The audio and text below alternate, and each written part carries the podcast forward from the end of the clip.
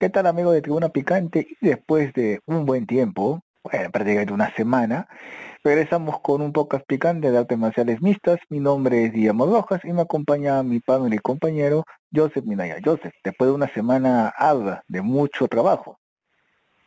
Sí, estimado, después de una semana nos volvemos a reencontrar. Un saludo cordial ante todo a los oyentes de Tribuna Picante. Venimos recargados con las noticias las buenas noticias que se vinieron en nuestro país y que se van a venir, porque se viene tremendo evento del cual vamos a hablar en unos minutos. A ver, sin más preámbulo, vamos a ver la, lo que pasó en la actualidad de las artes marciales mixtas a nivel nacional e internacional. Comenzamos con nuestros artistas marciales del Perú. ¿Qué pasó en Ayacucho? ¿Qué pasó en Ayacucho? Sí, tremendo evento, estoy muy orgulloso porque, bueno, para ponerles en contexto a todos, el Club Sociedad Lara de Ayacucho pudo organizar un evento de kickboxing y box en un formato eh, diferente. Eh, se, hizo al aire libre con público que podía entrar eh, sin, sin ninguna entrada, nada, y bueno, más que nada para reactivar los topes, que son muy famosos ahí, ¿no? Y se hizo un formato de jaula, Guillermo, imagínate. Ah, caray. Fueron, sí, fueron jóvenes de 14 hasta 25 años los que participaron, alrededor de 20 peleas, las cuales vinieron eh, peleadores de diferentes lugares, eh, del Braen, de Huancavelica y de Huancayo. Se enfrentaron ante los locales de Ayacucho para medir niveles en este encuentro amateur, eh, kickboxing y box, en los cuales, como te digo, es, muy normal, ¿no? Ahí en, en se ve bastante el impulso en este deporte, estos deportes de contacto. Y me siento orgulloso porque, bueno, bajo la tutela del profesor eh, César Lara, el cual le, le mando un cordial saludo, que también fue mi maestro, y que pudo organizar este evento junto con otros gimnasios que también son muy representativos ahí en la ciudad. Eh, un enorme abrazo a toda la gente de Ayacucho, que siempre, obviamente, hace honor al nombre de mi grupo, ¿no? UFC Ayacucho, donde también publicamos las noticias y todos los logros de estos campeones, pues, que, que nos representan. Y nada, mis felicitaciones, fue tremendo evento, como les dije, 20 peleas, en las cuales estuvieron muy interesantes, grandes nombres en el medio peruano, ojo, está Nieves, Ramírez Lara, la hermana del profesor, está también Jersey Torres, por ahí Jairo Conde, nombres que muy pronto van a sonar más en estos últimos días, ¿no? Y, bueno, tú sabes, Guillermo, que ahorita tenemos las dificultades del caso, ¿no? El, el Estado ni las autoridades del deporte en realidad está apoyando esto, sino ha sido iniciativa propia del club, ¿no? En este caso, Sociedad Lara. Interesante, sobre todo porque, bueno, a pesar del nulo apoyo de las autoridades, no sé todo el trabajo que habrá tenido que hacer, que haber hecho el profesor Lara, sobre todo para sacar los permisos y haber hecho contrato con las empresas de para las pruebas rápidas, para hacer los protocolos. No imagino la cantidad de plata que habrá tenido que mover. En realidad ha sido un apoyo conjunto de todos los clubes los cuales han tenido que asumir esos gastos. Obviamente hicieron una actividad también de por medio para cubrir, ¿no? Para, tú sabes que, que la logística ahí eh, no es de un día para otro. También han tenido que hacer su actividad, ¿no? Han vendido sus sus ahí platos típicos para poder cubrir esos gastos. Y nada, el evento salió muy bien, no hubo ningún enfermo bueno, y todo lo contrario, gente que salió muy contenta y que también pudo conocer el deporte, ¿no? Interesante. Felicitaciones para el Club Sociedad y bueno, que vengan más eventos. Vamos a la siguiente tema, Joseph, el siguiente tema de, bueno, de un invitado que tuvimos y que realmente al ver, la, ver su pelea de defensa de título de su categoría fue muy interesante. Me estoy refiriendo a Jeremy de la Mata. Así es. Nos sentimos muy contentos porque el Team Twist de la Mata nuevamente hizo historia en el evento de KMMA Bolivia, un país el cual está desarrollando de a pocos, ¿no? Está creciendo la afición, eh, está promoviendo el deporte, las artes marciales mixtas, eh, sobre todo, y está haciendo este tipo de eventos con mayor continuidad. Me sorprende, un aplauso para Bolivia, y se ve que hay un trabajo conjunto, ¿no? Y, también con los permisos respectivos de su país, y eso es de aplaudir. Sobre todo que invita a peleadores peruanos y de otros países a competir en este evento de eh, marciales mixtas a nivel amateur y también ahora profesional. Eh, no hay nada más que felicitar a Jeremy de la Mata, que pudo retener su título de peso mosca, y a todo su equipo Twins de la Mata, a su hermano Patrick, no pudo participar, tengo entendido por una lesión que tuvo por ahí, pero que nos también nos encantaría entrevistar, ¿no? Para saber cuál es la experiencia de la preparación del mismo Jeremy, su hermano gemelo, y de él también como peleador, ¿no? Nos creo que está pendiente y lo vamos a hacer muy pronto para saber eh, cómo cómo es su y cómo es que ellos como hermanos que son eh, se apoyan, ¿no? Bajo la tutela de su padre Anthony en la Mata, al cual mandamos a todo el staff un gran saludo. Y nada, hay que felicitar, estamos muy contentos porque obviamente ha traído el cinturón nuevamente a nuestro país y nos ha representado con bastante garra. Ojo que es un paso muy interesante para la nueva carrera de Jeremy de la Mata y que vi la pelea específicamente y la verdad Jeremy de la Mata lo pasó por encima al, al, al retador boliviano. Lo único que sí puedo decir de, del artista marcial boliviano es que murió de pie, pero Jeremy de, la Mata eh, con un buen tapeo y con una buena llave de sumisión lo mandó a la lo mandó a la lona y prácticamente decidió ya la eh, bueno su victoria pues su victoria que él mismo ha obtenido. Y, lo que más me llamó la atención es, su matotipo porque realmente Jeremy de la Mata para tener 17 años tiene bueno tiene todavía mucho mucho mucho de la parte física por, por desarrollar, pero está por bien desarrollar, pero está bien desarrollado específicamente como un buen prospecto. Y para serte sincero, lo pasó por encima sobre todo, sobre todo que al costado de él estaba muy fofo. O sea, estaba demasiado fofo, pero igual, o sea, eh, la altura, etcétera, no le perjudicó para nada de la mata. Mm, sería interesante saber cómo fue esa nueva aventura hacia, hacia La Paz, Bolivia, pero felicitaciones y sobre todo porque, bueno, pues, o sea, como una vez lo comentamos en pocas anteriores, los artistas marciales peruanos tienen que, tienen la obligación ya de salir porque como al, no haber, al haber restricciones en los gimnasios o, o al también tener limitaciones a las promotoras, eh, obligatoriamente los artistas, los artistas marciales deben salir porque estamos ahorita en una gran sequía y sobre todo porque eh, los prospectos están quedando solamente en prospectos y no vemos que dan, están dando el siguiente paso. En cambio, Jeremy de la Mata está dando el siguiente paso y por ello lo felicito. ¿Algo más, eh, Joseph, para irnos al tercer tema de esta primera parte? Muy importante lo que has dicho. Ah, son palabras que eh, resumen todo lo, el contexto que, que el cual estamos pasando, ¿no? La dificultad del peleador, pero a, partir de ello no, no se están estancando algunos, están viendo la forma de nadar contra la corriente, luchar y conseguir en otro espacio prácticamente, en otro país, la oportunidad, bueno, ya también lo está haciendo, ¿no? Eventos de Perú, como el FFC, que tuvo que irse a Ecuador, porque lamentablemente la coyuntura ahorita en nuestro país está cada vez más turbia, ¿no? Para el deporte en general, ¿no? De repente el fútbol tiene de alguna manera un respaldo, pero todos los demás deportes aquí en nuestro país están en una dificultad tremenda. Esperemos que la mitad de este año en adelante pueda, pueda abrirse una luz para todos esos deportistas que, que nos enorgullecen al darnos estos triunfos y llevar la bandera peruana fuera del país. Sí, sería interesante. Vamos a vamos para el tercer tema antes de irnos a la pauta publicitaria.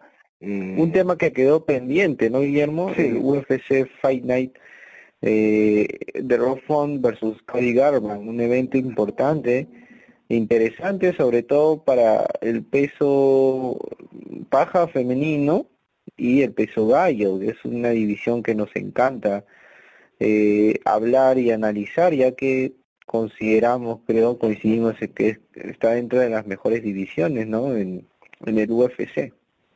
Exacto. ¿Qué fue lo que pasó en ese evento que quedó en el aire para nosotros?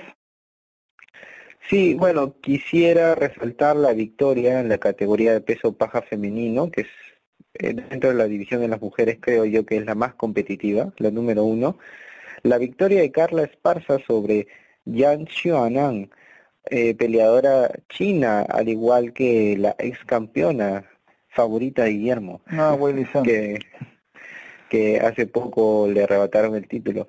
Y bueno, parece que este año no es para China y también tuvo una derrota eh, por Carla Esparza que me está sorprendiendo, Guillermo, Carla Esparza, cómo ha estado evolucionando, porque yo la recuerdo la verdad que no me gustaba mucho como peleadora. Recuerdo esa pelea en la que le arrebatan el título de peso paja, en, la que se le quita eh, Joana. Y bueno, no me gustó su pelea, ¿no? Yo vi bien merecido que le haya quitado el título en esa ocasión, pero de ahí en adelante ha estado cosechando victorias. Claro, tuvo altibajos, ¿no? Pero se ha podido sobreponer y ahorita ahorita está con cinco victorias consecutivas. Cinco victorias consecutivas. Imagínate, en esta división que es tan competitiva y difícil. Ha vencido a peleadoras como la mexicana Alexa Grasso, Michelle Watterson, últimamente Marina Rodríguez de Brasil y Yang Xiaonan de China. Imagínate, no ha, sido fácil este ascenso de, la peleadora esparza y ha dominado los rounds y, sobre todo ganó una forma contundente en el segundo, eh, prácticamente en una posición que le favoreció de crucifijo y ya no tuvo escapatoria. Algo parecido como le, le gusta hacer a Valentina también con algunas peleadoras, ¿no? Amarrar uno de los brazos en posición de 100 kilos, ¿no? De forma horizontal. Y bueno, ahí entran los codos, los puños en corto y el árbitro tuvo que detener esa pelea porque la alcancía estaba de, de salpicar sangre. Mm, y bueno, eh, felicidades, felicidades porque parece que Carla Esparza va a ser una opción para la siguiente retadora de título, la cual la tiene, y sería la revancha, ¿no? Se lo ganó, se, lo ganó. se lo ha ganado, se lo ha ganado en, la, jaula y bien por Esparza. Vamos a ver qué cree para el destino. Ahora, por la otra pelea, me he quedado con un sin sabor, soy sincero. Yo también, yo también, porque esperaba más. Por lo menos, por lo menos creí que si uno de los dos iba a ganar, quizá iba a haber una finalización. Ojo, no estuvo aburrida la pelea, fue cinco rounds, pero sí por ahí, no, no sé, creo que coincidimos en que quisimos ver algo más, ¿no? Sí. Por lo menos, por lo menos a, a Cody era eh, de esperar que, que vaya de otra manera, ¿no? Desarrolle de otra manera la pelea, pero fueron cinco rounds en el cual dominó Rock Font con muy buenos jabs, muy buen boxeo bien plantado y contraataques que no pudo de responder adecuadamente Cody Garman. Nos sorprende porque justo le ganó en su terreno, ¿no? Sí. Como, bien recordamos, este, este peleador Cody Garman es campeón de la división de peso gallo.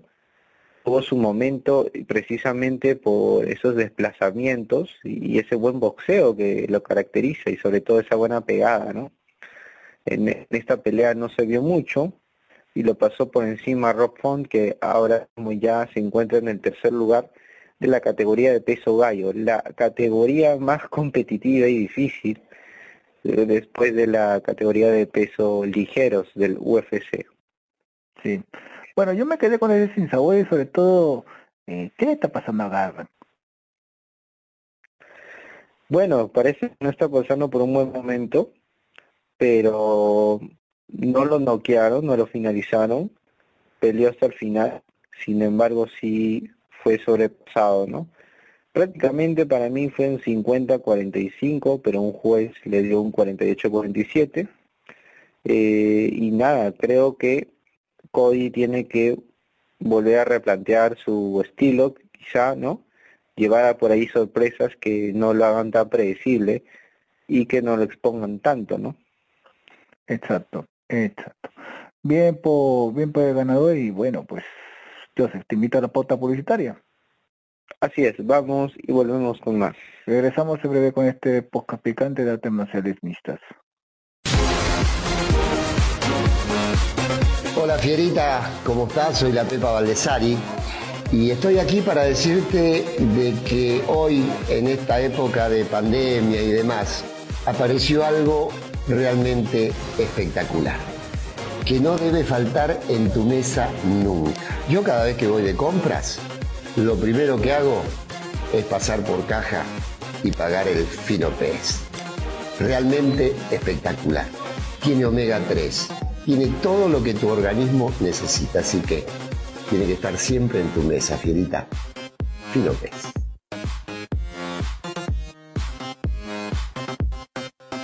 Y después de la pauta publicitaria, regresamos con este podcast picante de artes marciales mites acá, acá en Tribuna Picante.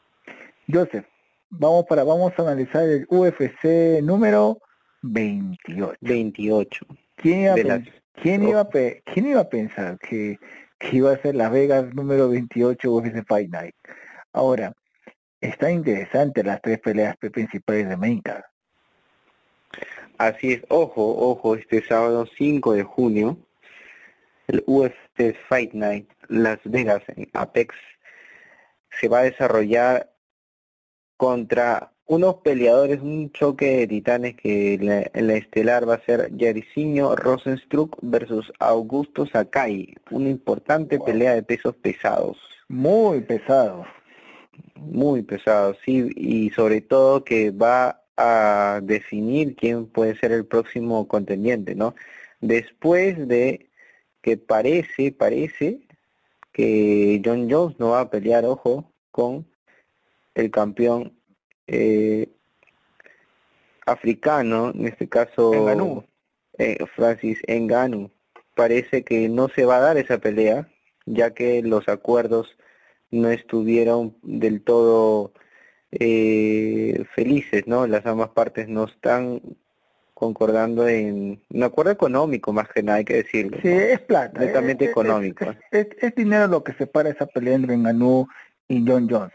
Pero sin embargo, esta pelea de, eh, de vosotros con, con el retador está muy interesante. Bueno, para mí, mi favorito, ya lo digo de, de, arranque, eh, Ojo, no, no descuidemos que el game viene con victorias, peleador más joven, con una complexión física un poco más atlética que la de Jairzinho. Sin embargo, la ambos tienen dinamita la pegada y, y, cuando avanza es muy peligroso, ¿no? Sí, sí. Y, bueno, Francis en, Engano en este caso eh, va a pelear con Derrick Lewis. el acuerdo ni la fecha todavía están cerradas, pero ella es lo más probable, o sea, ya lo dijo Dan White, ¿no? y, y luego de esta pelea, eh, el siguiente va a ser Stipe Miocic.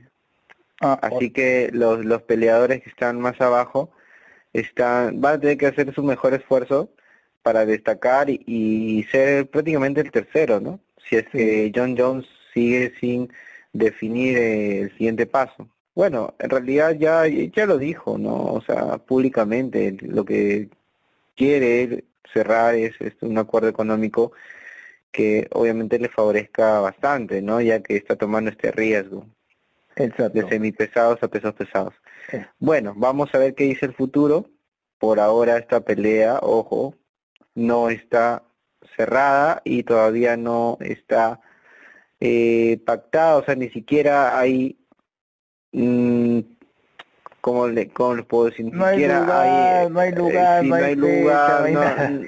no hay nada en realidad, no hay nada, no hay nada, o sea, por favor, lo que me estaban preguntando, hace unos, unos días habían fanáticos que me preguntaban, esta pelea no, por ahora no existe. Ok. Hay Enganú versus Luis, tenemos este ahora Jarcinho versus Sir Gain, eh, número 3 contra el número 6 prácticamente, y hay que estar atentos nada más a los siguientes movimientos de los pesos pesados. Es lo único que les puedo decir. Lo siento. Interesante. No, que lo, que lo siguiente, tú, tú no eres Dana White, señor, tú eres solamente yo Minaya y eres peruano. ¿Cómo se, cómo se sí, es, que, es que estoy decepcionando a, varios, he tratado de, de, no de buscar hasta fuentes de, en inglés para poder eh, pues, responder esta pregunta. Bueno pero no es para ponernos tristes ya que este sábado es muy importante para Perú ojo. Adivina cuál es la primera pelea, Guillermo, de este evento en Las Vegas. Eh, no me digas que Claudio Pueyes. Así es, el regreso de el niño Claudio Pueyes versus Jordan Levitt. Una importante pelea en la categoría de peso ligero, en la cual va a definir la estancia de nuestro peleador favorito, ¿no? En el UFC, ya que es el único. Es el único. Es el único que queda. Es el único que queda. Tiene mucho talento, pero siempre lo hemos dicho que el principal problema de, de del niño pues es su cabeza.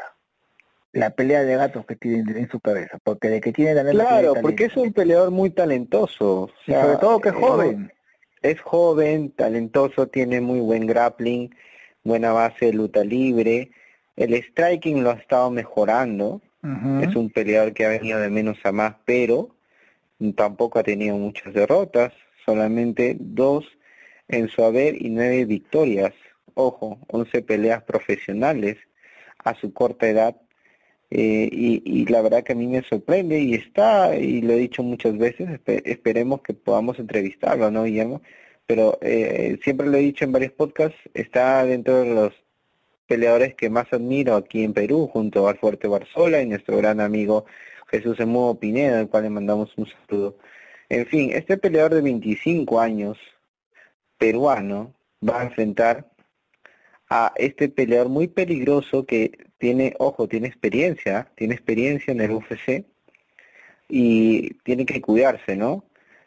Lo, lo que lo que estoy este bueno, por un lado contento, también preocupado, es por la precisamente por la estadía del niño Poyes en el UFC, ya que a Dana White no, una le pesa, ¿no? No le eh, pesa votar, porque una derrota más Dana White ya digo, wow, ya chao. Pues. Claro, pero afortunadamente el niño Poyes tiene cinco victorias consecutivas en el UFC, perdón, cinco victorias consecutivas en su récord y tres en el UFC. tuvo una derrota eh, uno de los TUF, pero de ahí en adelante le ha ido muy bien. Así que nada, esperemos que la bandera peruana, y lo necesitamos de verdad, ¿no? En estos momentos difíciles que estamos pasando, eh, necesitamos esa victoria, porque para, al menos para los seguidores de MMA o de artes marciales va a significar esperanza, ¿no? Sí, sí, totalmente de acuerdo. Sobre todo porque es un niño pues que tiene talento, pero vamos a ver que ojalá que le salga algo bien. O sea, el que tiene talento tiene talento, pero le falta algo en el coco. Así es, Guillermo, pero nada, está perdido. Eh, estamos con toda la, esperanza de verlo triunfar y, y si no fuera así, sabemos que va a dejar todo en la cancha, en este caso en la reja del UFC. Sí, sí, por lo menos que muera de pie. Es lo único que, es lo, es lo mínimo que se pide. Así es. Que muera de pie. Fuerzas niño, vas a ganar, vas a traer esa victoria a Perú. Bueno, siguiente pelea. El Rasta, sí. El Rasta. Analizando el Mencar, que está muy interesante, va a pelear, y es un regreso también que Argentina, ojo, está eh, en la situación que también está, en la situación que está también Argentina ahorita tanto social y, y también por la de la pandemia, creo que el regreso de Rasta coincide. Así es. Santiago Poncinibio versus Miguel Baeza.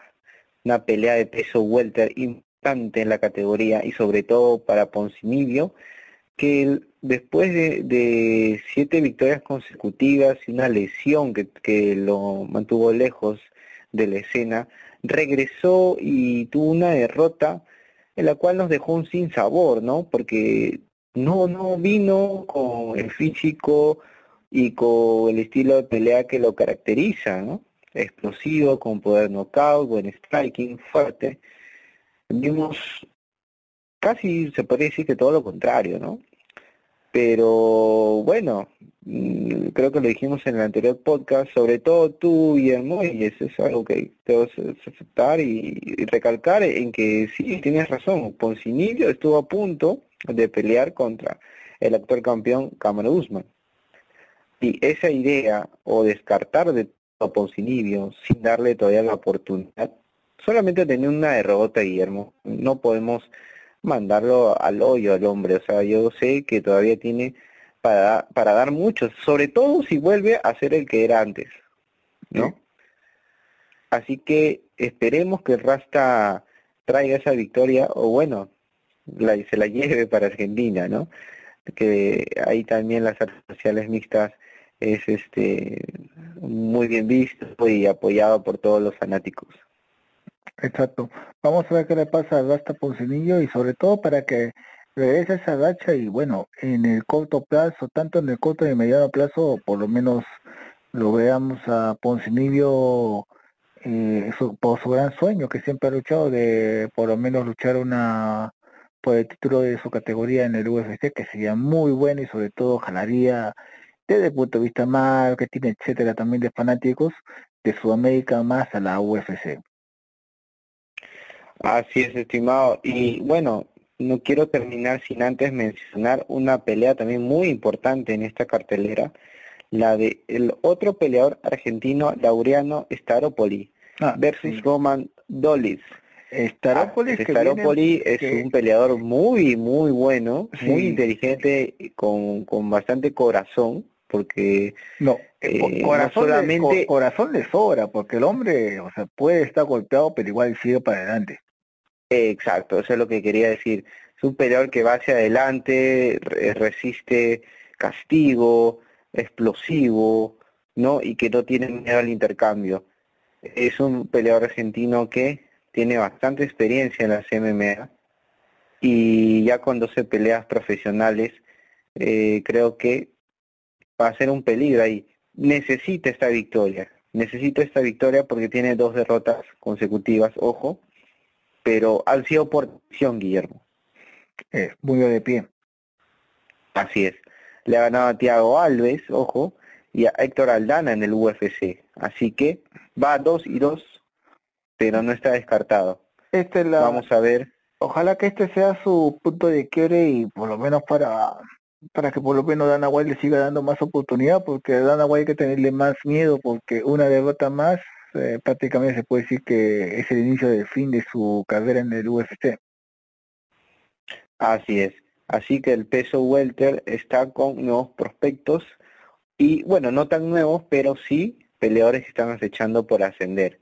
Ojalá que la división de peso welter también se vuelva más competitiva de lo que ya es, ¿no? Sino que ahorita hay un campeón que es dominante, Cameron Usman. Vamos a ver quién puede arrebatarle ese título o si es que el eh, peleador africano se retira, ¿no? Que al dejar vacante quizá el título, ¿quiénes serían dignos de tener ese cinturón? Exacto. Vamos a ver qué es lo que nos sale y bueno, que, que le vaya bien al artista marcial argentino, que le vaya muy bien y bueno, para que siga abriendo puertas para los sudamericanos, sobre todo en esta empresa de la UFC que nos ha dejado siempre algunos sinsabores.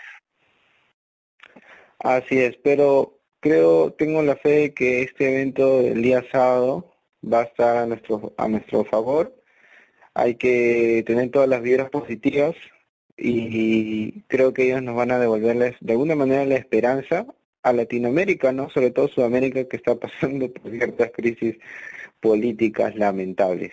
Exactamente. Bueno, y tus últimas palabras antes de retirarnos, José, y también invitar a todos nuestros seguidores a UFC Ayacucho. Así es, gracias por el pase, amigo. Les invito a todos los oyentes a compartir prácticamente, porque ya muchos están incluidos en este grandioso grupo USC Ayacucho en el cual compartimos el podcast, las noticias y todo lo relevante al mundo de las artes marciales en general. A nivel local, como así hace honor al nombre, Ayacucho, y a nivel internacional.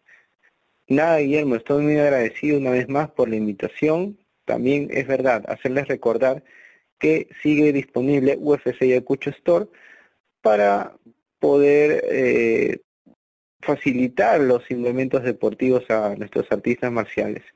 Disponible en Ayacucho y en Lima, y muy pronto en otras regiones del país. Muchas gracias, Guillermo.